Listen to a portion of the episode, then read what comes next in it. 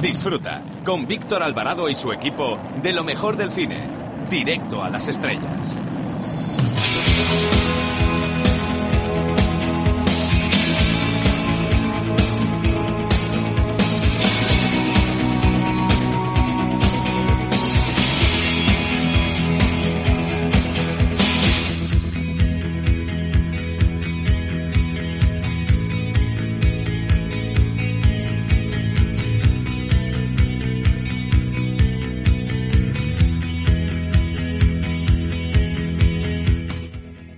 Eh, hola, soy Fernando Tejero y os mando un beso muy fuerte a todos los oyentes de, Directo a las Estrellas. Chao, se os quiere, chao.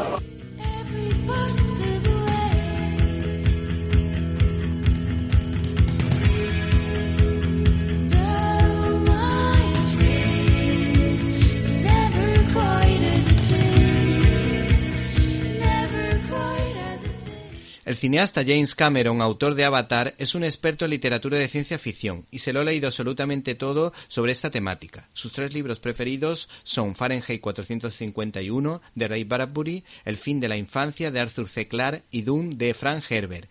Y es que la editorial Minotauro ha sacado a la palestra el libro de James Cameron Historia de la ciencia ficción, en la que se recogen entrevistas a directores y actores relacionados con dicha temática como Christopher Nolan o George Lucas. Del director Steven Spielberg destacamos las siguientes declaraciones. Creo que lo que animó mi imaginación de niño fue el miedo puro y duro. Necesitaba hacer algo para protegerme de aquello que me atemorizaba. Y la verdad es que este hombre se lo ha currado porque ha hecho un montón de películas relacionadas con esta temática. Por otra parte, Guillermo del Toro reflexiona sobre el tema con la profundidad que le caracteriza todo lo que impulsa los inicios del terror tiene que ser espiritual, viene de la creencia del bien y del mal, tanto en la cultura judeocristiana como en la japonesa. Los vampiros eh, tienen un componente espiritual, pero cuando los vampiros aparecen en Soy leyenda se debe al patógeno eh, y en lugar de esa espiritualidad se cambia todo y se convierte en ciencia ficción mientras que Arnold Schwarzenegger habla de que la ciencia ficción se está convirtiendo en ciencia con pensamientos del tipo. Ahora puedes tener una aplicación apuntar a alguien y saber la edad y todo lo que pasa por su cabeza. No hay que perderse, por tanto, la historia de la ciencia ficción de James Cameron. Bienvenidos a una nueva edición de Directo a las Estrellas, tu programa de cine. Y en una semana marcada por Maduro y porque no deja libertad a los habitantes de Venezuela, nosotros les hablamos de los estrenos de la semana empezando por María Reina de Escocia, una cinta protagonizada por Margot Robbie y Saoirse Ronan, mientras que Jennifer López le hará la competencia en Jefa por accidente. El interesante drama social de esta semana se titula White Boy Rick. Y no podemos olvidarnos de películas como La clase de piano, la cinta de ciencia ficción High Life con Robert Pattinson y la Lego Película 2. Todo ello sin olvidar nuestras habituales secciones como críticas en un minuto, donde analizaremos los pormenores de la película Green Book y no puedes perderte la firma de Jaime Pérez Laporta y por supuesto tienes que escuchar la entrevista que tendremos con el divulgador histórico del divulgador de historia Javier Santa Marta que nos hablará de mujeres en la historia. Para comentarios, dudas y sugerencias puedes escribirnos a la dirección que ya sabes, info arroba cinelibertad.com. Repito, info arroba cinelibertad.com. Si no nos pudiste escuchar en directo y quieres hacerlo en diferido, no puedes olvidarte de www.cinelibertad.com, donde puedes encontrar todos los contenidos relacionados con este programa y otras cosillas que quizá te puedan interesar. Así que no te olvides de www.cinelibertad.com. Hemos recibido un correo electrónico de Juan Antonio Román en el que nos recomienda la película histórica La Favorita, que dice que es su preferida para los Oscar. Ahora, para comentarios, dudas y sugerencias, info arroba cinelibertad.com. Comenzamos.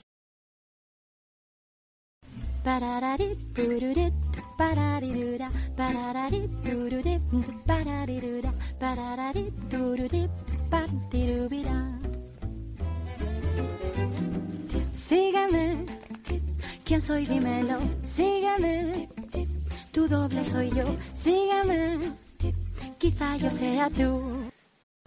Nuestro futbolero cinéfilo, Jaime Pérez Laporta, está preparado, desde Cinemanet, para hacer el siguiente regate cinematográfico. No existe el perdón. Lo que pasa es que la gente tiene poca memoria, dijo el lúgubre detective Rasp. Todo amante del cine que se precie tiene que haber oído hablar de una serie tan cruda como metafísica. True Detective. Guste o disguste, de lo que no cabe duda es que es un punto de inflexión en la carrera de su actor protagonista. Es el culmen de su redención.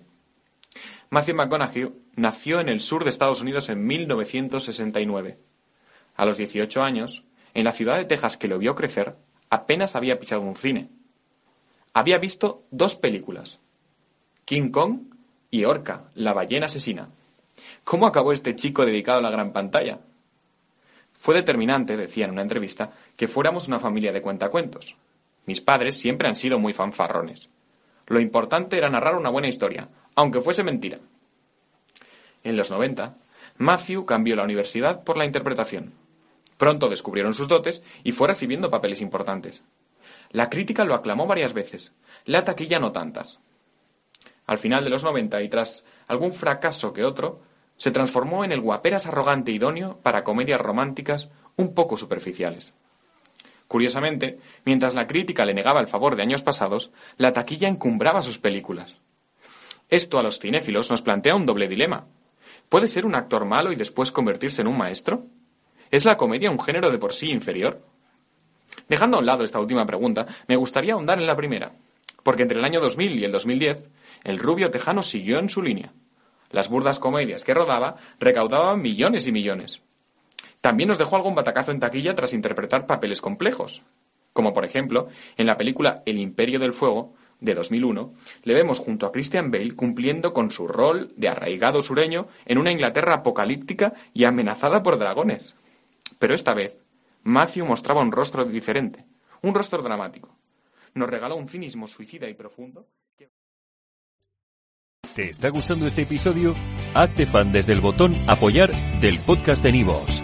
Elige tu aportación y podrás escuchar este y el resto de sus episodios extra. Además, ayudarás a su productor a seguir creando contenido con la misma pasión y dedicación.